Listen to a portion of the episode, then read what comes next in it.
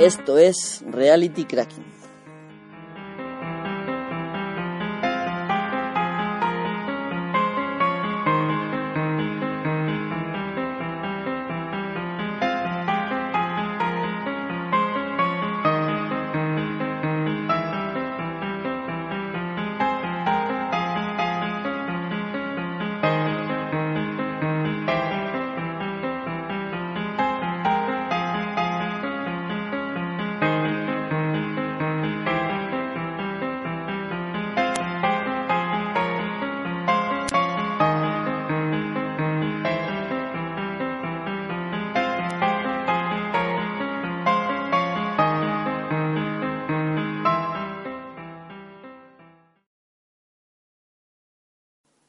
Buenas amigos de Reality Cracking, aquí estamos con un episodio más. Em, y pues hoy vamos a hablar mm, de Linux, tal como prometí. Em, digamos que, um, irales con digamos, este, este podcast va a ser introductorio a, lo que es Linux.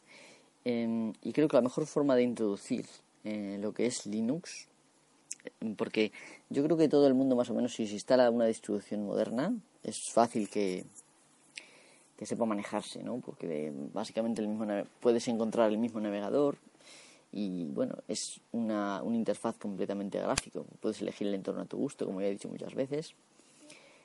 Y bueno, pues mm, no es difícil eh, hacerse uno camino en Linux. Mm, lo que sí puede ser más complicado es entenderse en, lo que son los, cómo gestiona Linux los archivos, porque estamos acostumbrados a una estructura de Windows que es total y completamente caótica, excepto quizá el directorio Windows. Eh, bueno, yo creo que mm, vamos a mm, vamos a empezar ya, porque me voy a liar. Vamos a hablar, amigos, de la estructura de directorios de Linux. Empezamos enseguida.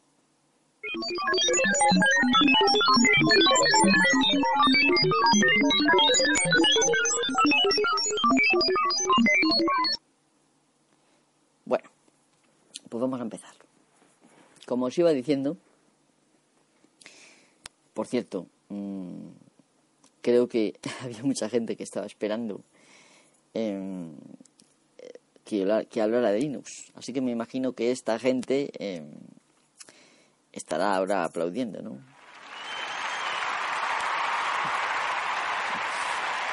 Vale, vale, gracias, gracias, gracias. Venga, vale, vale, ya, ya está. Muy bien, pues nada, quitando bromas aparte, eh,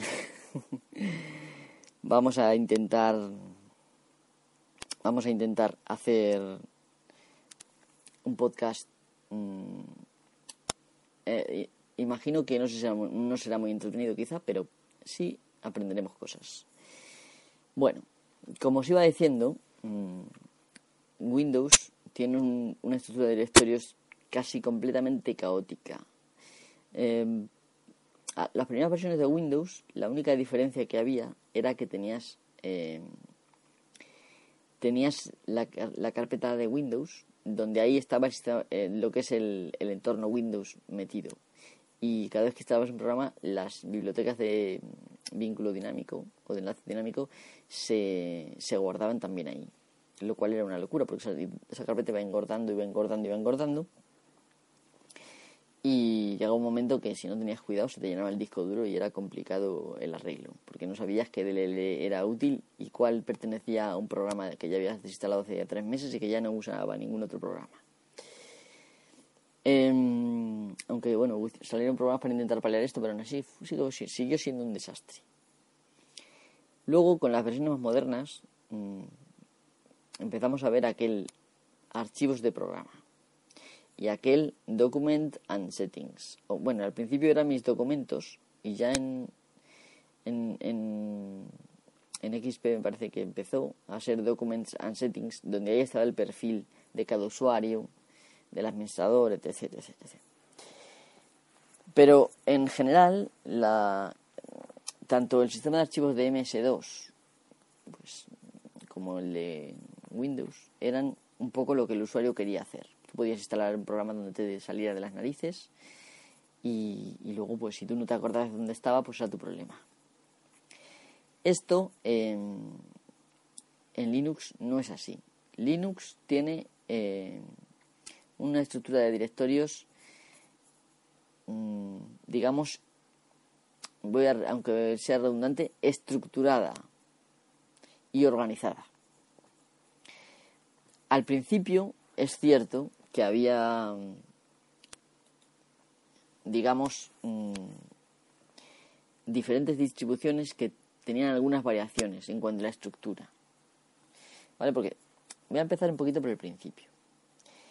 Mm, bueno, un sistema Linux reside bajo un árbol jerárquico de directorios, muy similar a la estructura de un sistema de archivos de plataformas Unix.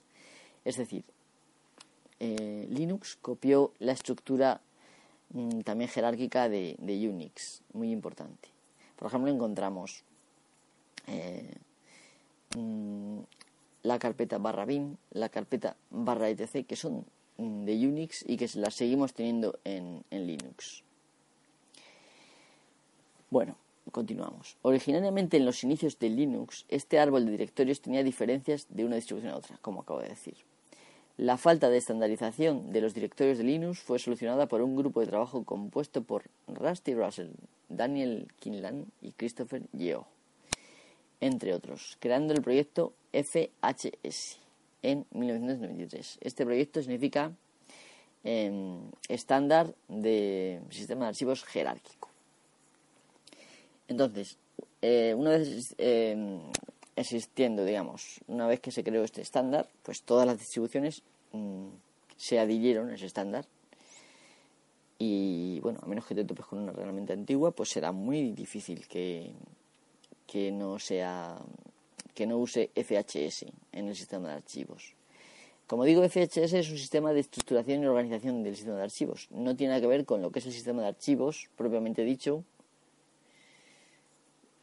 digamos a nivel de a, bajo nivel, ¿vale?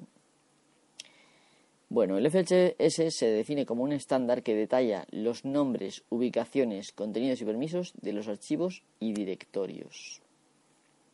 Es decir, que define pues qué directorios existen, en qué sitios, qué contenidos tienen que tener, qué permisos tienen los archivos que hay dentro, etc, etc, etc. El objetivo era presentar un sistema de archivos coherente y estandarizado. Es, lógico las ventajas que esto tiene para todos, está claro, ¿no? Facilidad para que el software mm, prediga la localización de archivos y directorios instalados. Facilidad para que los usuarios mm, puedan saber la localización de los archivos y directorios instalados. Y especificar eh, qué archivos mínimos y directorios mm, son requeridos es decir, que son sí o sí.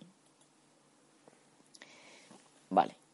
Se nos ofrecen mm, una clasificación de cuatro tipos de, de archivos diferentes. Los primeros son los estáticos. Esto digamos que afecta a los directorios, ¿vale? No a los archivos en sí. Vale, los directorios estáticos, un directorio y carpeta es lo mismo para el que no lo entienda, ¿de acuerdo? Los directorios estáticos contienen archivos que no cambian sin la intervención del administrador, lo que es el root. Por eso se dice rutear en, Android y en, otros sitios. Sin embargo, pueden ser leídos por cualquier otro usuario. Ejemplos de estos de, directorios estáticos son barra bin, barra sbin, barra opt, barra boot, barra usr, barra bin. Si habéis estado incenciando en el Nautilus, el Nautilus es el como el explorador de Windows, pero en Linux. Em, y os habéis ido al directorio raíz, habréis comprobado en primer lugar que tú no puedes escribir directamente en el directorio raíz, a menos que seas root. Mm, y de hecho no está pensado para que tú escribas ahí. El usuario tiene una carpeta home en la cual está para que él escriba él cree sus archivos ahí y se creen, digamos, mm, carpetas con la configuración de cada programa que instale, etc, etc, etc. Esto es una cosa que venía de Unix y aquí lo siguen adaptando. ¿Vale? Entonces hemos dicho que los archivos estáticos contienen archivos que no cambian sin la intervención del administrador, pero que pueden ser leídos por cualquier otro usuario.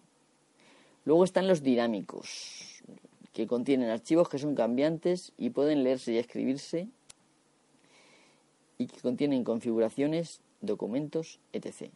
Ejemplos, para que lo entendáis, son barra bar barra mail. Aquí están los correos, los correos electrónicos que te llegan usando servicios, mm, digamos, clásicos de Unix, Linux. Eh, barra bar barra spool, que estos son los trabajos de la impresora. Barra bar barra run, que estos son, em, digamos, la información de la ejecución actual del sistema operativo. Em, barra bar barra log, que son los cerrojos o bloqueos del sistema. Bueno, son para Mm, digamos, archivos importantes que se usen en el multiusuario. Y barra home, que ya sabéis que es la carpeta del usuario. Es como el... Em, ¿Cómo explicar? Como mis documentos, aunque bueno, también hay mis documentos. Es un poco el perfil del usuario. Barra home, por supuesto, luego tiene barra y el nombre del usuario. Vale, la tercera categoría son los compartidos. Estos son archivos que se pueden encontrar en un ordenador y utilizarse en otro, o incluso compartirse entre usuarios. Y el cuarto tipo de carpetas y último son los restringidos. Contiene ficheros que no se pueden compartir, solo son modificables por el administrador. Y estos son, por ejemplo, el barra etc, que es donde está la configuración, el barra boot, el barra bar barra run, barra bar barra log. Vale, em, Mm, si no, si no digo algunos es porque luego mm, los comentaremos uno por uno. Así que tranquilizaros y relajaros. ¿Vale? Esas son las cuatro clasificaciones. Repito para hacer un resumen y que no se os vaya de la olla. ¿Vale? Carpetas estáticas, carpetas dinámicas, carpetas compartidas y carpetas restringidas. Es un poco sencillo. Las estáticas están ahí, no se pueden modificar excepto por el administrador. Sin embargo, se pueden leer por cualquier usuario. Las dinámicas son archivos que básicamente por cada ejecución de Linux se crean, por ejemplo. O cada vez que llega un correo, pues ahí se mete automáticamente, tú no, sin intervención del usuario. Los compartidos es que se pueden compartir en red. Y los restringidos es que, aunque se pueden leer, no los puede modificar nada más que el administrador. Son como archivos de configuración que es lógico que no los puedas cambiar. Vale cosa importante que tenéis que comprender es que todo en Linux es un archivo. Tanto el software como, bueno, la pronunciación real es software, creo, ¿eh? Como el hardware, mm, pues por ejemplo el ratón, la impresora, el reproductor de DVD, el monitor, em, en fin, todo, o sea, digamos, una carpeta incluso en sí es un archivo, los subdirectorios también son un archivo, todo, ¿vale? Son archivos. Aquí ya pasa a relatar, voy a pasar a relatar los las carpetas que os encontráis en, el, en la raíz del sistema. Bueno, los que, los que sepáis lo que es un sistema de archivos, sabéis que como es una, tiene una estructura de árbol, pues siempre em, mm, empiezan por el nivel, digamos, superior del todo, que es la raíz. Vale, pues en la raíz os podéis encontrar los siguientes carpetas. Barra bin, barra boot, barra dev, dev, ¿vale? Barra etc, barra home, barra lib, barra media, barra mnt, barra opt, barra sbin, barra srv, barra tmp, barra usr, barra bar, barra root y barra proc. Cada una de estas carpetas tiene un cometido específico. Así, por hablar un poquito por encima, el barra bin son comandos binarios eh, pues que, sin los cuales el usuario no podría trabajar. Es decir, la mayoría de los comandos que tú tecleas, por ejemplo el ls, cuando tú... Bueno, el ls creo que es interno está en el kernel, eso es lo que quiero decir. Pero los, comandos que, usas cuando tú estás en el terminal están ahí. La mayoría, ¿no? todos a lo mejor no. El barra boot es, por ejemplo, donde están los archivos de arranque. El barra dev es donde están los archivos de dispositivo. Como hemos dicho que todo en Linux son archivos, pues todos los dispositivos están ahí, en barra dev. En barra etc está la configuración. En barra home, ya lo he dicho, están las carpetas de los usuarios. En barra lib están las librerías o bibliotecas, em, pues digamos que son imprescindibles y que son compartidas por todos los usuarios. Y también los módulos del kernel. El kernel es el núcleo del sistema. Esto me imagino que lo habréis oído. La carpeta media es el punto de montaje de los archivos, eh, perdón, de los medios removibles, como por ejemplo CD-ROM, USB pendrive, vamos. El barra MNT es también otro punto de montaje temporal mm, para otros sistemas de archivos, por ejemplo un disco duro externo. El barra OPT son em, básicamente paquetes de software y aplicaciones. ADD-ON, etc, etc, etc. El barra SBIN son archivos binarios del sistema. El, barra SRV son datos de servicios. Por ejemplo, el servicio FTP pues tendrá datos ahí en alguna carpeta. El barra TMP son los archivos temporales. El barra USR son utilidades y aplicaciones multiusuario. Mm, esto es como una especie de jerarquía secundaria, pero bueno, no hace falta que vayamos tan dentro. El barra bar son variables de archivo, pues por ejemplo ahí podemos encontrar el log del sistema, ya, eso ya lo tendréis. Quizá en futuros podcasts me meta más. De momento, simplemente vamos a estudiar la estructura. Barra root es la carpeta home del usuario root, es decir, del usuario administrador del sistema, pues ahí tiene su, su carpeta home. Si tú eres una si tú eres un usuario local en tu casa, seguramente en la carpeta root tendrás poca leche. Pero los que son administradores del sistema, pues tienen sus cosillas ahí pues, para mejorar su trabajo y tal. Y en el último, que es el barra proc, están eh, la información eh, sobre los procesos y el kernel del sistema, digamos ahí en forma de archivo. Por eso se pone proc, información de procesos. Vale. Vamos a ir ahora mm, recorriendo un poco en cada uno en detalle. Voy a recapitular un poco para que no se os vaya un poco de la... porque sé que es mucha información. Mm, tú en, en MS2, en Windows, tú podías, y puedes de hecho, escribir, digamos, tus archivos donde te diera la gana, instalar tus aplicaciones donde te diera la gana. Aquí en Linux no, hay carpetas específicas para cada cosa, en las cuales solo puedes escribir si tienes permisos y en todas ellas puede escribir el root únicamente, pero es peligroso modificar porque como he dicho todo en el sistema Linux, GNU Linux debería decir, son archivos. Así que si tocas pues te puedes cargar algo. Vale, vamos a recapitular las carpetas ya en detalle. La barra es el directorio raíz. la, barra es al revés que la de Windows, ¿vale? Es la barra del 7. shift 7 o mayúscula 7. Em, es parecido al directorio raíz, pues por ejemplo C2. barra, ¿vale? De los sistemas operativos 2 y Windows. Es el nivel más alto, esto lo he dicho. Como es, toda la jerarquía es, como un árbol, pues el nivel más alto es la raíz. Es como un árbol al revés que le dando la vuelta. El barra bin son los, son los binarios. Ahí contienen los binarios, los ejecutables de Linux. Es como los archivos exe de Windows. Barra boot son los archivos necesarios para el inicio de Linux. Por ejemplo, ahí pueden estar la configuración del group o del Lilo, del Lilo perdón, que son gestores de arranque de Linux. Y también el archivo este que se llama vmlinux, que es la imagen del kernel para cargarla en, memoria. En barra dev contiene los dispositivos del sistema. Incluso muchos que a lo mejor no están eh, en uso. Esto tenéis que tenerlo claro. Eh, para poder acceder a un dispositivo, por ejemplo un pendrive, hay que montarlo. Montarlo quiere decir que se tiene que crear una carpeta a través de la cual acceder a ese nuevo sistema de archivos, por ejemplo de un pendrive. Y eso normalmente está o en barra media o en barra MNT. Lo he dicho.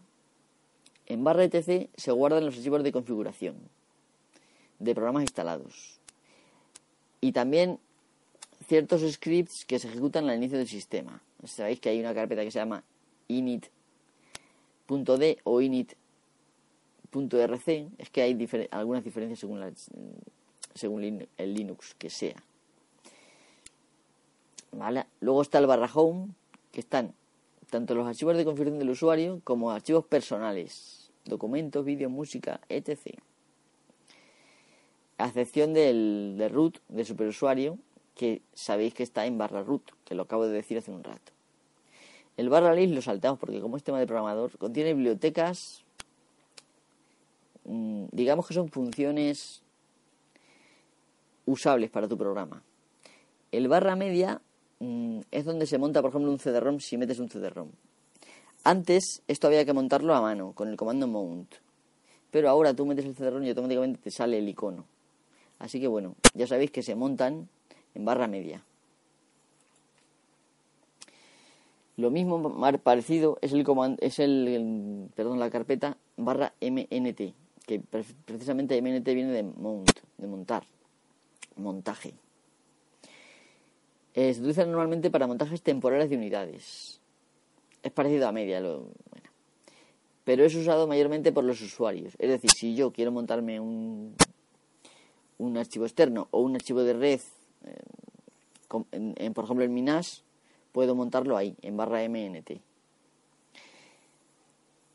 ¿Vale? Queda claro. Entonces yo, por ejemplo, tengo el NAS en MNT barra download. Y ahí tengo todos los descargas que hace el NAS, por ejemplo. Eh, yo creo que el OPT, el OPT, bueno, contiene paquetes de programas opcionales, que por eso pone opcional, optional, ¿vale? Optional, de aplicaciones estáticas. O sea, sí, que pueden ser compartidas entre los usuarios. Se comparte la aplicación, pero no las configuraciones de los usuarios. Esto es así porque la configuración del usuario está en, en, su, en su home, ¿vale? Yo, por ejemplo, tengo un...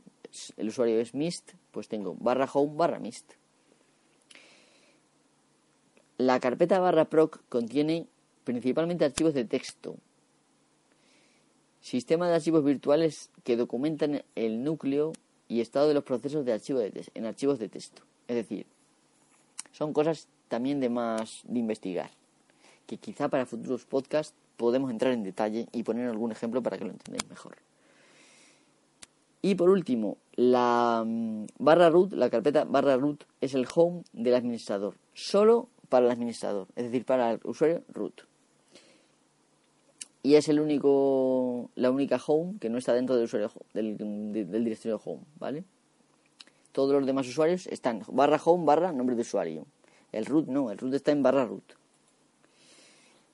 Vale. Mm, tenemos otras como por ejemplo SBIN, SRV, TMP es muy importante porque son los, los, el directorio donde se almacenan los ficheros temporales. Por ejemplo, si estás navegando por Internet, pues ahí se almacenan los ficheros temporales. El SBIN, que son los binaries del sistema, eh, suelen ser comandos del, del, superusuario, del root. Por eso están en una carpeta aparte. En SRV, como hemos dicho, básicamente es lo mismo eh, que he dicho antes. Pues, por ejemplo, si tienes FTP, HTTP, pues ahí está. Por ejemplo, la carpeta donde se almacenan los archivos de tu web, si, tienes en tu ordenador una web, es en barra srv barra www. Y ahí estaría lo que es el raíz de, de tu web. El, la carpeta SR, o sea, perdón, US barra USR de usuario contiene los archivos compartidos, pero que no obstante son de solo lectura, este directorio puede incluso ser compartido con otras computadoras de red local. Pues ya sabéis. Ahí están normalmente aplicaciones que se pueden usar eh, incluso desde otras computadoras de red local. ¿vale? Y por muchos usuarios a la vez. Por ejemplo, eh, si os instaláis, por ejemplo, el Tomcat, que es un servidor de aplicaciones, pues ahí lo tenéis. Me indica esto que estoy agotando la media hora, me quedan 5 minutos. Por último, de carpetas tengo la barra bar, que tiene archivos de variables, bases de datos, archivos de email temporales, como hemos dicho, barra bar, barra email, barra mail, perdón, y algunos archivos temporales en general. Es como el registro de Windows, básicamente barra bar. ¿Vale? Pues hasta aquí ha llegado el podcast. Espero haberos aclarado un poco la jerarquía de archivos mm, de GNU Linux. Em, sé que es mucha información, pero podéis ir a internet a mirar. Y también os voy a recomendar una web. La web se llama pathname, es decir, P-A-T-H-N-A-M-E.com. Si ponéis eso, barra FHS, Viene en inglés, bueno, pero imagino que habrá sobre FHS información en español. Si eres usuario nuevo de Linux y te echa un poco para atrás el no saber dónde te andas, espero que este podcast te haya ayudado. Intentaré poner toda la información que encuentre en la descripción del podcast para que podáis avanzar. Por supuesto, acepto peticiones, o si queréis que os aclare algo particularmente, por favor escribidme a rcracking.com. Así que bueno, ya sabéis dónde podéis encontrarme, en Twitter, arroba y también tenéis un hashtag que es almohadilla rcracking. Muchísimas gracias por escucharme, y sin otro parecer me despido de vosotros. Hasta el próximo podcast. Hasta luego.